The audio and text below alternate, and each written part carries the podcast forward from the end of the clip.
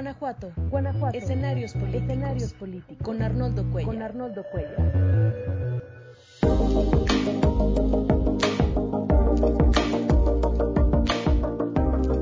¿Qué tal? ¿Cómo están?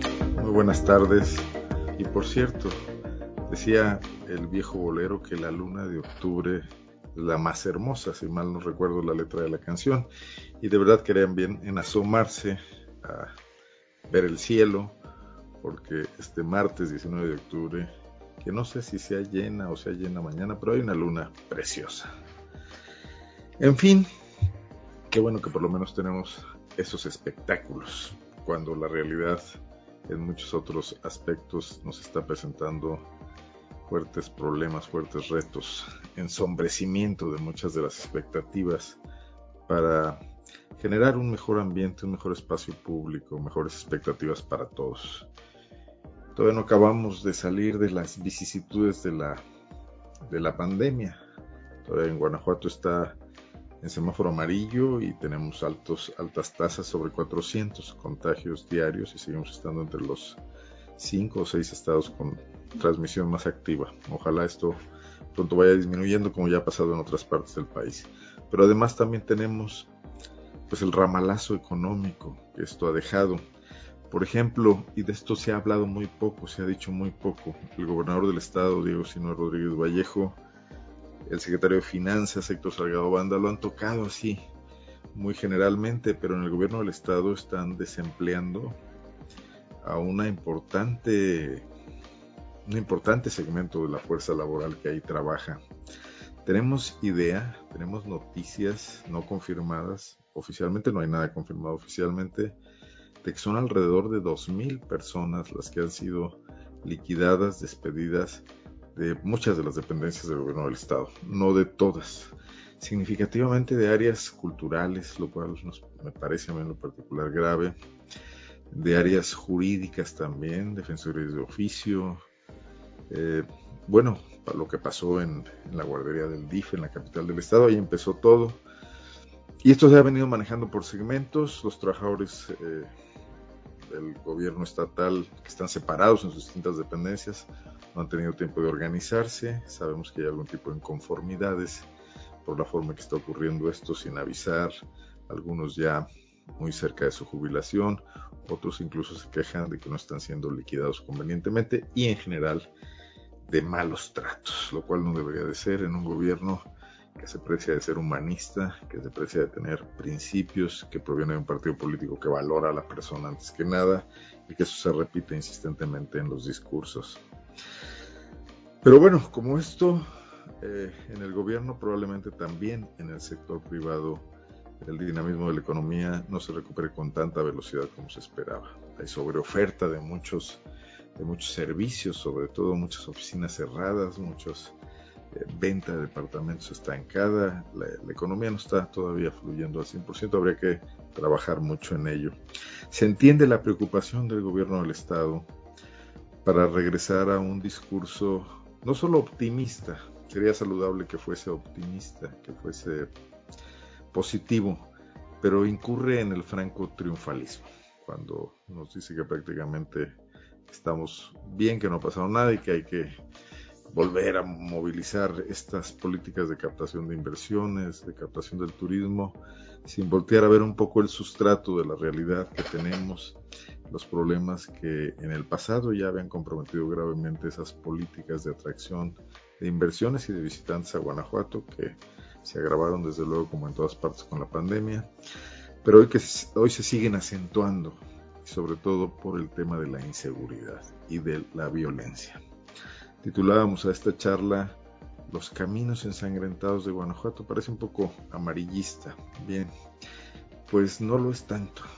Eh, no nos toca a todos, por fortuna, pero hay personas que en diversas carreteras del estado, en León, en Celaya, se han topado con estos espectáculos dantescos de bolsas con cadáveres en partes, eh, destazados, literalmente, en un incremento no solo de la violencia, sino francamente de las atrocidades.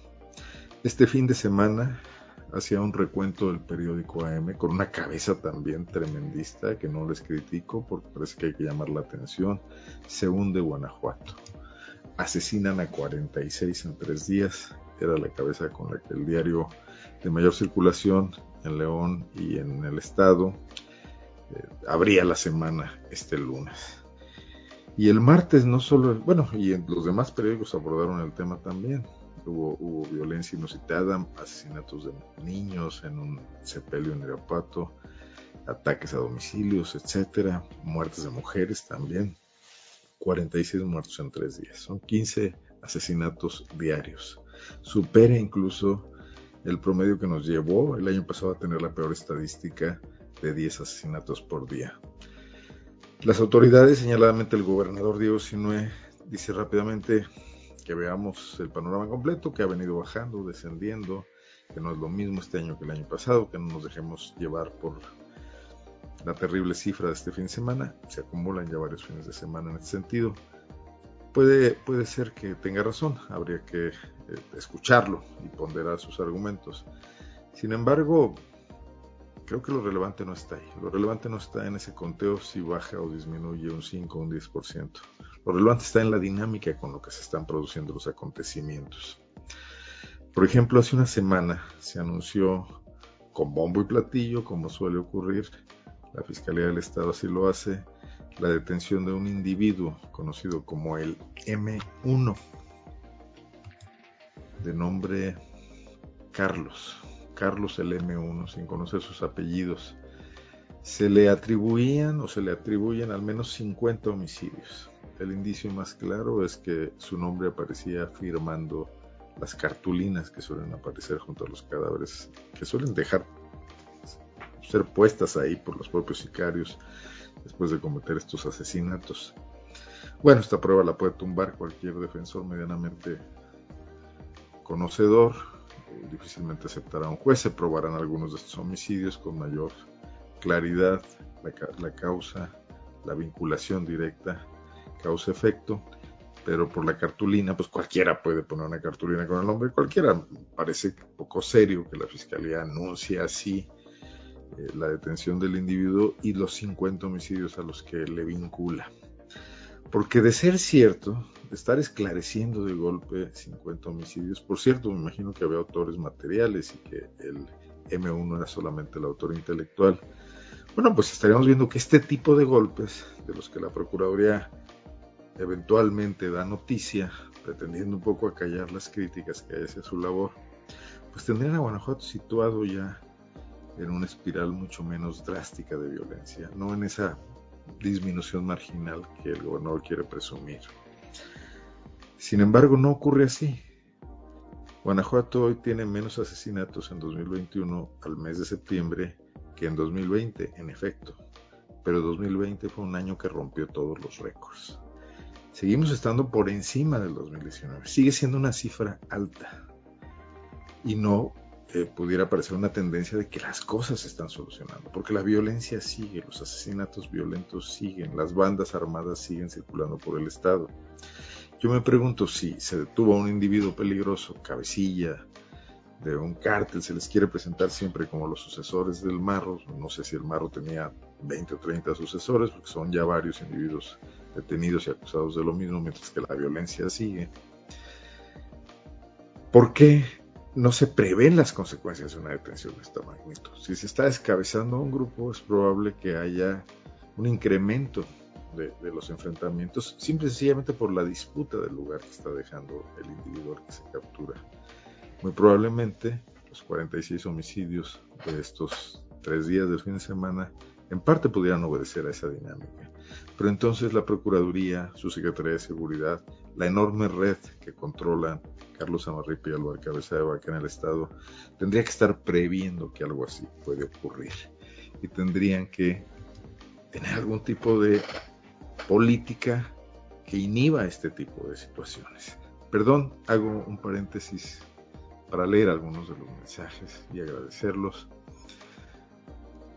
Me dice Luis Fernando Gómez, buenas noches. Pues saludos, un gusto tener aquí a Luis Fernando Gómez, José Manuel Delgado. Excelente propuesta de análisis. Gracias, eh, José Santibáñez Cantero. Buen martes, igualmente al abogado Santibáñez. Muy buenas noches, Eva, Eva Guillermina. Y a lo mejor es más fácil que yo les ponga aquí algunos de estos mensajes en lugar de estarlos leyendo. Muchísimas gracias a todos quienes escriben. Naturalmente también los podemos comentar. Saludos a Rosa María Rojas, a Salamanca, un gusto. Gracias María Luisa Torres por tus palabras. Estamos tratando de revisar cosas y aceptan desde luego también críticas, sugerencias, lo que ustedes quieran comentar aquí. Manuel Mancilla, saludos al programa. Muchas gracias Manuel. Igual Bertín Chacón, bueno, muy, muy amables ustedes de estar aquí acompañándonos y la gentileza además de enviar sus saludos y su solidaridad. Bueno, no existe esa, esa prevención, por lo menos no la vemos de planear reacción y prevención. Y, el control, bueno, pues es total. Quiero comentarles también algo que me parece relevante. Durante los últimos días hemos estado conociendo algunas designaciones de secretarios de seguridad municipales en Celaya, en Irapuato, en San Miguel Allende. Bueno, en Guanajuato Capital fue una ratificación en Salamanca, no sé si ya se anunció, no estoy tan seguro, pero me llama la atención que tanto en Celaya como en Irapuato, Miguel Ángel Cimental, en el caso de Irapuato, que se movió de Celaya hacia Irapuato con la alcaldesa Lorena Alfaro, y un personaje nuevo, recién llegado al Estado, también con la característica de provenir de la Policía Federal. Voy aquí a, poner algunos de los comentarios, a lo mejor ya sin comentar, sin referirlos mucho. Em, dos policías federales. Ya haberle colocado esa pica en Flandes al dúo de la seguridad, al Cabeza de Vaca de Carlos Amarripa en Celaya, fue relevante. Coincidieron muchas cosas, pero se puede estar de acuerdo en que la presencia de Miguel Ángel Cimental, quien había sido comisario de la Policía Federal Preventiva en todo el estado de Guanajuato, lo había sido trasladado a otras entidades y luego regresa a Celaya como secretario de Seguridad en un verdadero acto de desesperación de la alcaldesa Elvira Paniagua que no encontraba a quién poner y que los policías que le ponían al bar cabeza de vaca no le estaban funcionando mucho.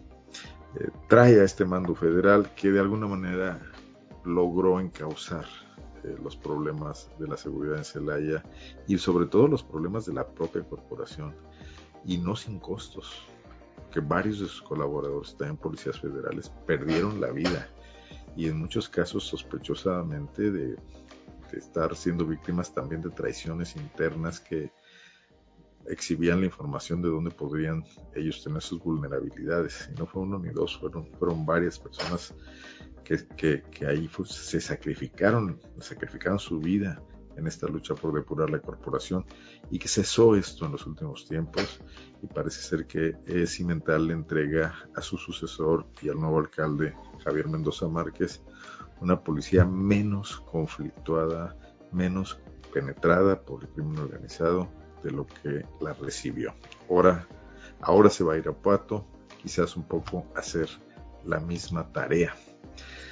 Pero entonces estamos viendo una intervención sutil, importante, en ciudades grandes de Guanajuato, en Irapuato, en Celaya, de mandos federales. Mandos federales que seguramente son disciplinados, hacen su chamba, le reportan al secretario de Seguridad, pero también lo reportan a sus mandos a nivel nacional. Eh, y no deja esto de ser un tema que hay que dejar ahí para ver cómo evoluciona, para estar atentos y del que debemos tener conocimiento. No se trata de un gran esfuerzo de coordinación, no fue el gobernador Diego Senor Rodríguez Vallejo a hablar con el director de la Guardia Nacional, el secretario de la Defensa, secretario de Gobernación, bueno, aunque estuvo con el secretario de Gobernación, con el nuevo secretario de Gobernación hace unas semanas, nada se ha anunciado de que esto sea un acuerdo institucional, popular. Parece ser más bien que se está quebrando esa estructura, una estructura que no funcionó una estructura de control político que Álvaro Cabeza de Vaca estableció en los 46 municipios de Guanajuato con policías afines, allegados, miembros de su corporación o de alguna manera coordinados por él, preferidos por, por él y, bueno, pues él de acuerdo con Carlos Amarripa, porque ahí ninguna duda hay de que hay una plena comunicación entre ambos funcionarios, donde nada tiene que hacer teóricamente quien ocupa la coordinación del eje de seguridad, que es el secretario de gobierno, antes Luis Ernesto Ayala, Ayala ahora la secretaria de gobierno Lidia Denis García. Y tampoco tenía mucho que ver hasta ahora eh, esta cuña que Diego me trató de poner ahí, que es Sofía Wett, primero como vocera del tema de seguridad, ahora como responsable de la Comisión Comisión de Seguridad Pública, no recuerdo, un área que depende de la Secretaría de Seguridad, pero que acuerda directamente con el gobernador, el Secretariado de Seguridad Pública del Estado. Sofía Wett trabajó en la Policía Federal, eso quizás no todos ustedes tengan el dato, trabajó ahí muchos años, según, según mi archivo, quizás desde la época de Vicente Fox o en la época de Felipe Calderón, pero ciertamente todo el sexenio de Enrique Peña Nieto. Y no debe tener mala comunicación con sus ex jefes, con quienes convivió mucho tiempo y sin duda también este, este reacomodo de fuerzas y la llegada de comandantes federales a las policías municipales también le sirve para generar un entorno donde ella le proporcione, Sofía Webb, otra vía de información al gobernador Diego Sinue, además de la que representan Álvaro Cabeza de Vaca y Samarripa. Entonces se mueven cosas en el área de la seguridad. No fue tan inútil o tan estéril el embate que recibió Carlos Amarripa eh, desde la presidencia de la República en meses pasados, en la primavera pasada, cuando se criticó fuertemente su incompetencia y la situación en la que se encuentra Guanajuato. Ya empiezan a ocurrir estas cosas donde se rompe esta, este control monolítico. Déjenme, aquí hay una intervención. Comercio Guanajuato, buenas noches, gracias. Dice Bertín Chacón, el gobernador Sinaloa no puede presumir números a la baja cuando Irapuato está dentro de los municipios con más inseguridad y violentos del país, así como el resto de los municipios a los que se hace referencia desde el gobierno canadiense. Correcto, gracias Bertín. Y era un tema que también íbamos a abordar esta noche y qué bueno que ya Bertín Chacón nos da la pauta para hacerlo, porque el día de ayer se conoció esta nueva alerta de viaje es común que se conozcan las que emite el gobierno de los Estados Unidos. Naturalmente, hay más viajeros norteamericanos en el general, en el mundo y en nuestro país también. Pero Canadá, que es nuestro socio comercial, que también ya tiene una importante presencia en México, no nos olvidemos de la inversión en minas, por ejemplo, emitió ayer esta alerta de viaje por altos niveles de violencia en 13 estados de México. Y hablaron de, bueno, Chihuahua, Colima, Guerrero, varios de los que conocemos, de los que nosotros mismos nos hemos quejado y de los que decíamos antes, nosotros no estamos así. Pero al final aparece Guanajuato. Y el tema en Guanajuato es sobre todo las carreteras. Y la carretera que cruza el estado, la carretera federal 45, eh, 45D, en sus 52 kilómetros. Salamanca, Cortázar y Villagrán, Silao queda incluido, por lo tanto Irapuato también. Ayer mismo el gobernador reaccionó, esto se conoció, circuló mucho, lo publicaron muchos medios en tiempo real y el gobernador Diego Sinue desestimó la situación, un poco dijo que pues, esto no era real, que las cosas ya no estaban como antes, bueno, ya no tenemos bloqueos carreteros, etcétera. Pero bueno, no se lo a decir al gobierno de Canadá ni emitió ningún tipo de comunicado para corregirlo. Se los dijo aquí a los medios tranquilamente, cosa que no tiene la menor importancia en el concierto eh, donde se manejan este tipo de comunicados y donde impactan ante los inversionistas canadienses, ante los turistas canadienses. Me parece que no debería minimizarlo de esa manera. En todo caso, debería buscar una reunión de inmediato con el embajador de Canadá en México, hablar con él, evidenciar sus cifras, si las tiene sólidas, eh, tratar las cosas de otra manera, no, no esta minimización que en Guanajuato nadie le creemos, porque aquí vivimos y porque aquí vemos las circunstancias en las cuales se está desenvolviendo la cotidianidad y leemos estos medios de comunicación que nos están diciendo que hubo 46 asesinatos en tres días en Guanajuato y eso nos preocupa y hace que nos preocupemos y que cuidemos a nuestros hijos mucho más de lo que los cuidábamos antes, que no los dejemos salir, que limitar su movilidad, limitar nosotros mismos nuestra movilidad, cambiar hábitos, etcétera. Esto está ocurriendo y es real y no sirve de nada que el gobernador diga no es cierto. Es tratar de literalmente tapar el sol con un dedo.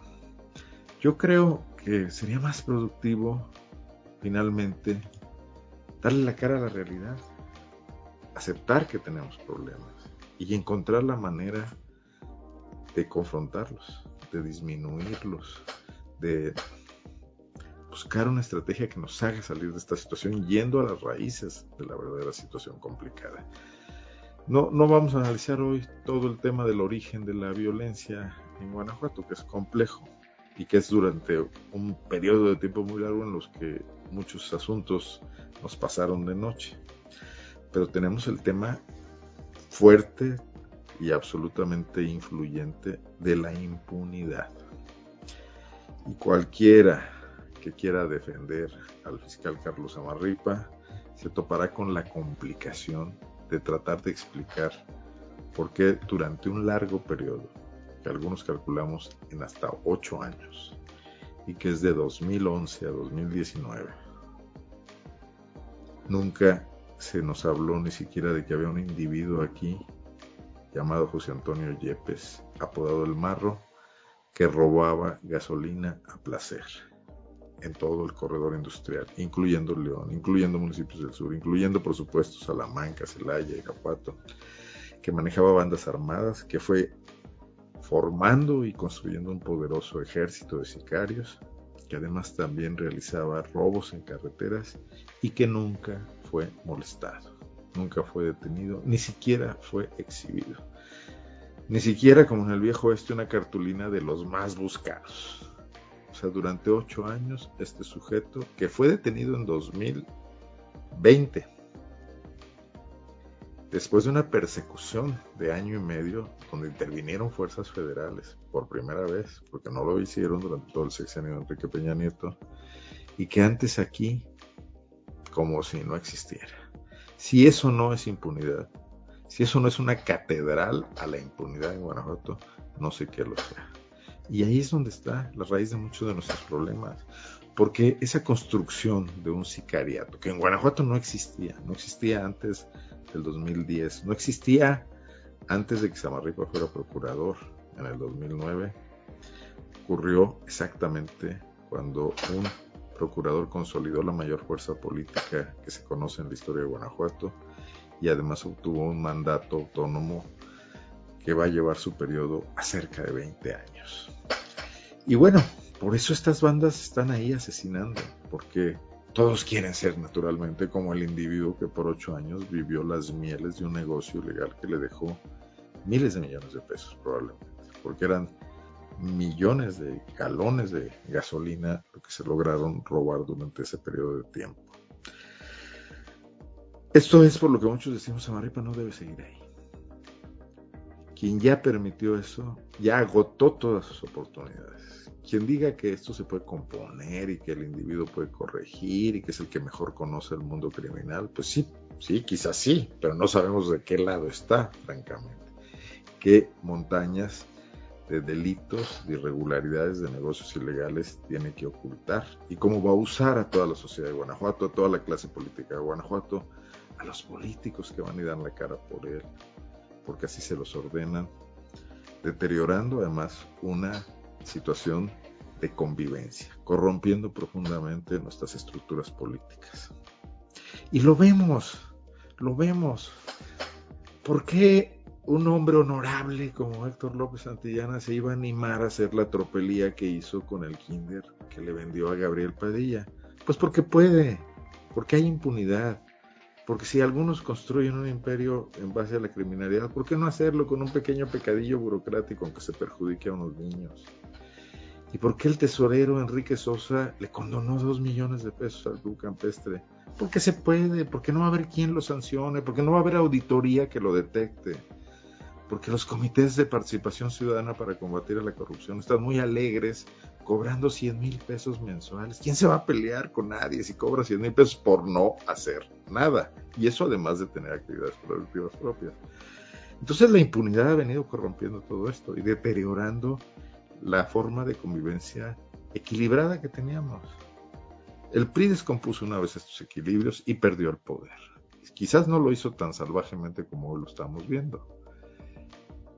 Vamos a ver algunos comentarios más desde San Miguel Allende, Juan Manuel. Muchísimas gracias por sus saludos, por su presencia. Buenas noches, Sabe y Almanza. Un gusto tenerlos aquí, de verdad. José Pedro Barajas, hace 30 años llegué a Guanajuato huyendo de la inseguridad en la Ciudad de México y aquí toda la tranquilidad y seguridad. Ahora es todo lo contrario a la ciudad más grande del país, dice José Pedro Barajas. Sí, y nos vendieron inversiones multimillonarias 3 mil millones de pesos para blindar al Estado para que esto no pasara en tecnología. Era más que nada un buen negocio para los políticos y para los funcionarios de seguridad. Ya estaba ahí Carlos Amarripa, ya estaba ahí Álvaro Cabeza de Vaca. Entonces, ¿de qué sirven? Gracias a Memo de Alba, saludos. En este estado se puede todo. dímelo tú, Memo, que eh, has sufrido las consecuencias de políticos atrabiliares. Bueno, pues tienen razón los canadienses tienen razón los norteamericanos cuando dicen, si van a Guanajuato, cuidado, porque están ocurriendo cosas. Más vale advertir. Parece que ellos sí aprecian a sus ciudadanos.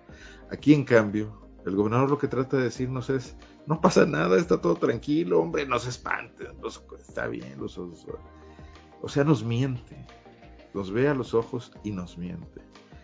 Y no dudo que lo haga por una cierta visión de, esta visión que hace que los padres les mientan a los hijos y les digan que todo está bien cuando en realidad hay un peligro encima. O sea, nos trata como a niños, nos trata como gentes que no podemos razonar, reconocer y que quizás ni siquiera valoren la posibilidad de que toda esta sociedad contribuya y colabore con ellos, que no lo pueden todo, a tratar de enfrentar el problema que tenemos cayéndonos encima, ¿no? Eh, por eso parece que este, este formato político que tenemos, el que ha construido el Partido de Acción Nacional, está viviendo momentos de agotamiento, de agotamiento definitivo, por esta incapacidad para ver a las cosas y decirles por su nombre, que se manifiesta sobre todo en el tema de la seguridad, pero que se presenta en muchos otros temas. Vean ustedes, hace rato participaba en una polémica de Twitter interesante, sabiendo sabiendo usar el Twitter y sabiendo debatir con las personas indicadas y evitando a los troles y a la gente muy fanática, se pueden construir eh, debates y diálogos, eh, conversaciones relevantes en las redes sociales también. Y hablaba eh, un, influencer conocido en la Ciudad de México, Simón Levy, de, con un montón de seguidores, cerca de 200 mil, de que en Guanajuato, Guanajuato, que aunque él no estaba de acuerdo ideológicamente, me imagino, con el gobierno del PAN, él veía que en Guanajuato iba muy bien la política pues, de innovación que se ha, dado en llamar la mente factura. yo le contestaba a Simón, digo, me sentí con la confianza porque lo sigo mucho, veo lo, lo que hace muy creativamente en redes sociales, usando muchas herramientas, y le decía, no, no, no te han contado la película completa este, la mentefactura es un discurso propagandístico, no es en realidad ninguna política de gobierno, ni siquiera claramente establecida, mucho menos que esté dando resultados. Saludos, mi estimada Denise Moven, buenas noches hasta Irapuato. Hola Arnoldo, dice Fernando Revilla, ni modo, es una buena oportunidad de hacer catarsis en el CPC, que es el Comité de Participación Ciudadana, es momento de revirar el rumbo. Confío en que Julio podrá retomar un rumbo razonable en ese comité bueno, pues está solito el abogado Julio y están por nombrar un nuevo comisionado. Creo que el formato en general del CPC es infuncional. No puede ser que invites a ciudadanos para que combatan a la corrupción y los metas en una estructura burocrática y les pagues el sueldo de un alto burócrata. 100 mil pesos es el sueldo de un subsecretario de Estado. Un subsecretario que probablemente tiene una agenda cargada, tiene responsabilidades, tiene que presentar declaración patrimonial, tiene que entregar resultados. Y para que los gane un diletante que va un rato a alguna reunión a dar algunos consejos sobre los que ni siquiera tiene experiencia, porque muchos de los perfiles ni siquiera te muestran un conocimiento del tema de la lucha contra la corrupción, de los abusos de poder, bueno, pues no deja de ser una especie de soborno. Te compro tu opinión para que tú te mantengas tranquilito y no digas nada. Bueno, lo mismo que ocurre con los medios de comunicación, a los que se les compran carretadas de dinero de publicidad y pues ya están muy limitados para poder ejercer la crítica y más bien lo que ejercen es la autocensura.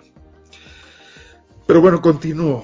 Y, esto de la mentefactura, seguramente ustedes lo han visto. Eh, el gobernador Diego Sinue desapareció la secretaría que construyó Miguel Márquez, que nunca funcionó, que se llamaba de Innovación, Ciencia y Educación Superior, CICES, que se le hizo un poco la medida, como traje la medida al ex rector de la Universidad de Guanajuato, Arturo Lara. Lara nunca pudo echar a andar porque, entre otras cosas, lo saboteó Eusebio Vega, secretario de Educación, quien sentía perder facultades con la creación de la nueva secretaría, por ejemplo, toda la educación superior, y que pues, se desperdició el tiempo, lamentablemente, en el final del gobierno de Márquez.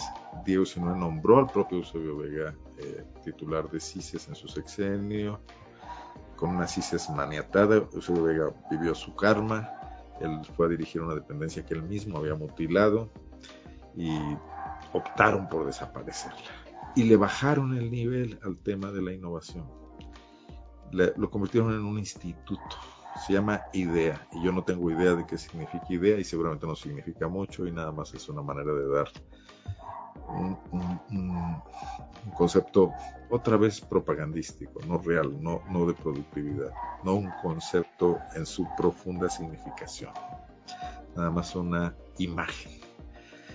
Bueno, pues idea para empezar, ya no tiene la educación superior a su servicio, que regresó a la Secretaría de Educación, a la SEC, que es un monstruo gigantesco que regala los terrenos de los kinders porque no sabe qué hacer con ellos para que se los vendan a los millonarios y luego ni siquiera tiene la decencia, la valentía de informar por qué hicieron eso. Porque el secretario de Educación y el delegado de Educación en León, Fernando Trujillo y todos ellos han eludido sistemáticamente hacerse cargo de dar una explicación de esa situación.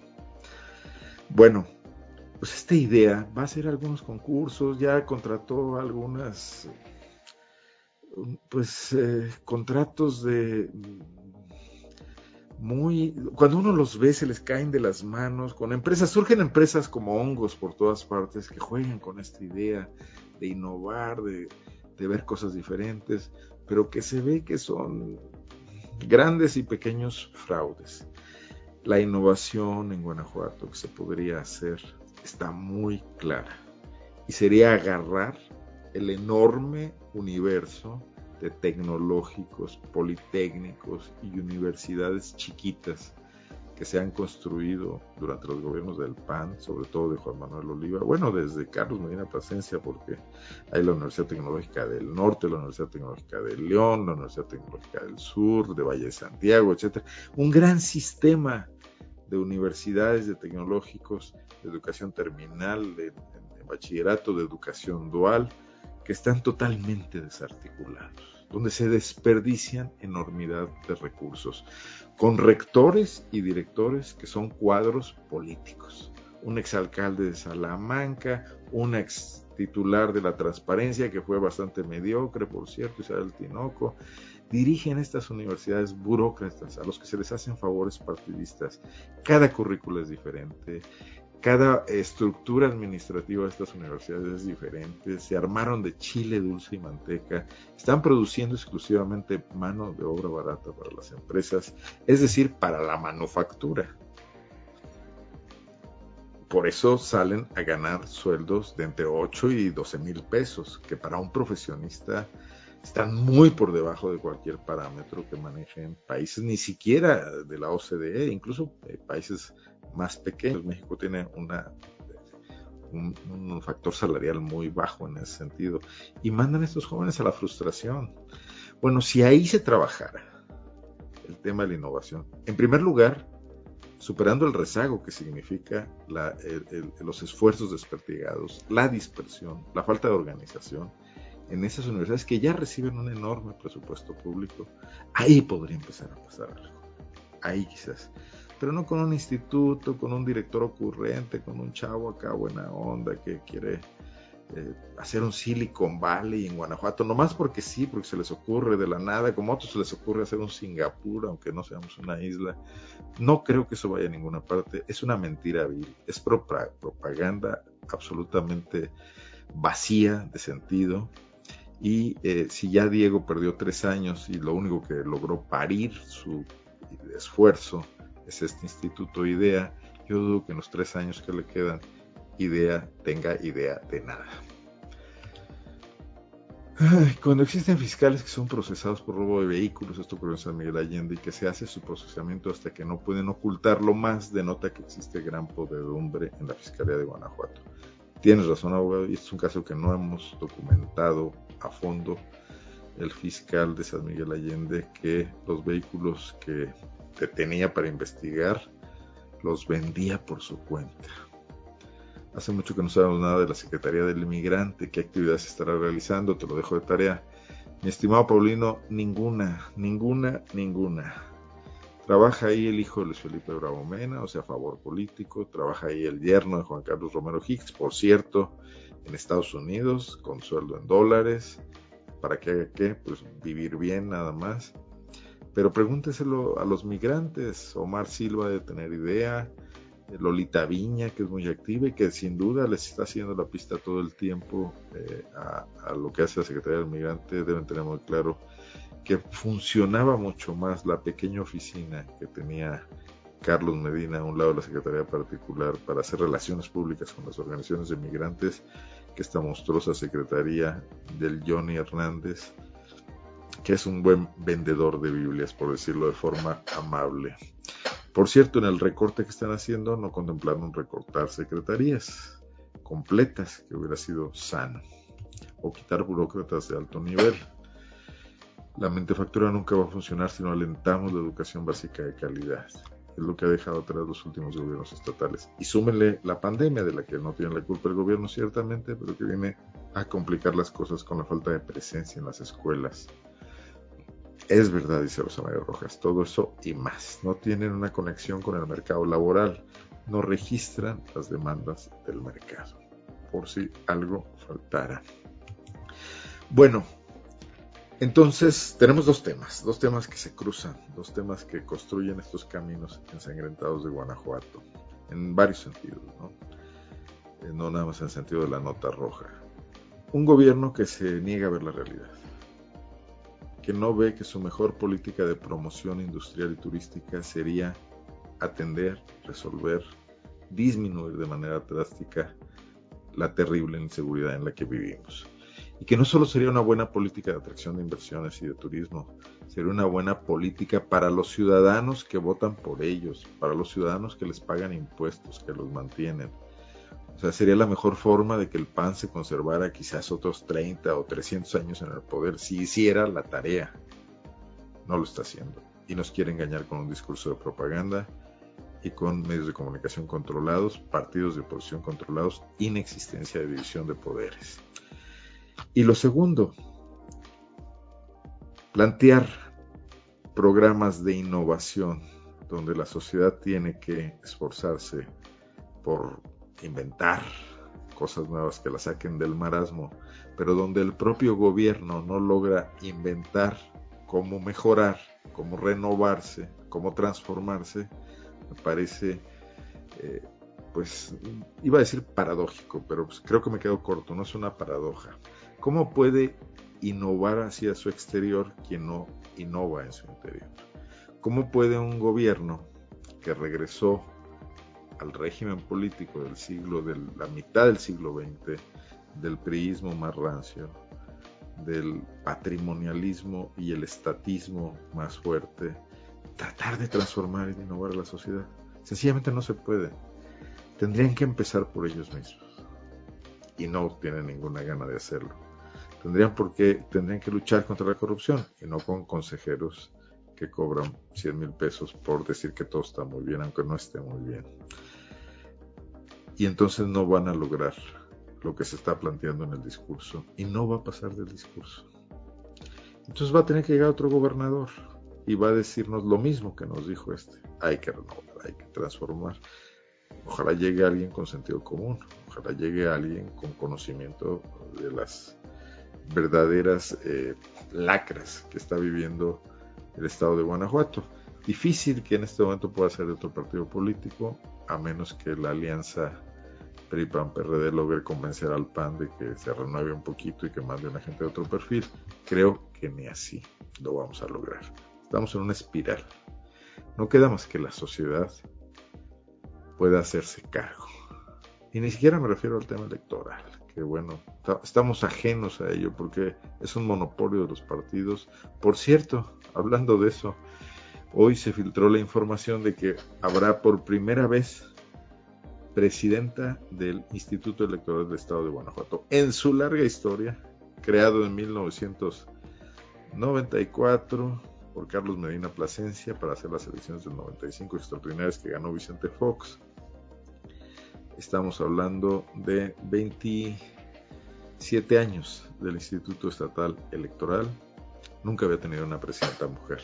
La va a tener por primera vez y les voy a dar el nombre porque eh, no me lo aprendí de memoria. Permítanme un segundo. Hoy se filtró la lista ya de las nuevas. Por cierto, son muchas mujeres en el Estado de México, es mujer. En Guanajuato es Brenda Canchola Elizarraras, designada por el INE, por el Consejo General del INE, consejera presidenta del Instituto Electoral del Estado de Guanajuato. Son nombramientos de mujeres todos en Guerrero, en Jalisco, en Oaxaca, en Querétaro, en San Luis Potosí, Sonora, Yucatán. No, en Yucatán es un nombre, Moisés Bates, y Zacatecas es un nombre. Entonces tenemos una, dos, tres, cuatro, cinco, seis, siete, ocho mujeres y dos nuevos y dos hombres nuevos presidentes de los institutos electorales de los estados o los OPLES, como se le llama ahora. Ya, ya, ya este, iremos sabiendo más. Dicen que Brenda Canchola, en los primeros datos que tenemos, fue funcionaria del IEG aquí en Guanajuato. Ah, mejor, porque además pues es, es local y conoce bien la situación. Estaremos atentos a su desempeño. Ya llevamos 42 minutos. Creo que va siendo hora de planear el aterrizaje. Eh, pues muchísimas gracias, como siempre, por acompañarnos, por seguirnos. Eh, la tarea, decía yo que es tarea de la sociedad, pues irnos inmiscuyendo más, ¿no? Leer más, participar más, como lo hacen ustedes, se los agradezco mucho reclamar un poco a los medios de comunicación que digan las cosas, que no, que, no se dejen ir nada más con el discurso oficial. Necesitan ciertamente pues, dinero, ingresos para vivir, pero también necesitan lectores. Si no tienen una cosa, no tienen lo otro. Ahí está el triste asunto de periódicos como Los Soles de la OEM, que por más que en León le inyectan dinero al Sol de León, pues nada más no pasa de circular 300 ejemplares, acaban de correr a su director de malas maneras entonces también que los medios valoren a los lectores y sobre todo que lo hagan diciéndoles la verdad, investigando mejor, diciéndonos cómo está funcionando o no funcionando la sociedad de Guanajuato para que podamos tomar cartas en el asunto. Yo les agradezco muchísimo que me hayan acompañado esta noche. Creo que este es el último mensaje que voy a pasar de Adriana Ferrell, a la que por cierto le, reconozco mucho que está organizando el tema de esclarecer, reclamar eh, un, feminicidio ocurrido en San Felipe que organizó junto con otras activistas una manifestación este domingo porque esto había permanecido invisibilizado y sobre todo se presume una pésima eh, investigación de parte de la Fiscalía del Estado, casi les diría como ya es normal. Gracias a Tertulios Virtuales y gracias a todos los que estuvieron aquí esta noche. Eh, ahí lo que, los que nos vean en YouTube, si nos hace favor de darle like, bueno, también se puede en Facebook para ir teniendo un poco más de penetración. Gracias, Rubén, muy, muy amable. Buenas noches, nos vemos aquí el próximo martes. Pásenla muy bien. No, siguen llegando mensajes, los trataré de pasar. Gracias, Alicia. Así es. Y por eso no se vale que ciudadanos como los del CPC quieran darnos, este, ahora sí que hacernos pasar una cosa por otra, darnos gato por liebre diciendo que trabajan mucho, cuando en realidad ya están cooptados por el Estado. Gracias, Delia, también. Bueno, pues hasta aquí le dejamos. Hay béisbol, hay luna llena. Salgan y despejense un poco. Vamos a hacer otras cosas todos. Ya mañana será día de seguir trabajando. Muy buenas noches. Soy Arnoldo Cuellar, soy integrante del Laboratorio de Periodismo y Opinión Pública. Saludos y gracias.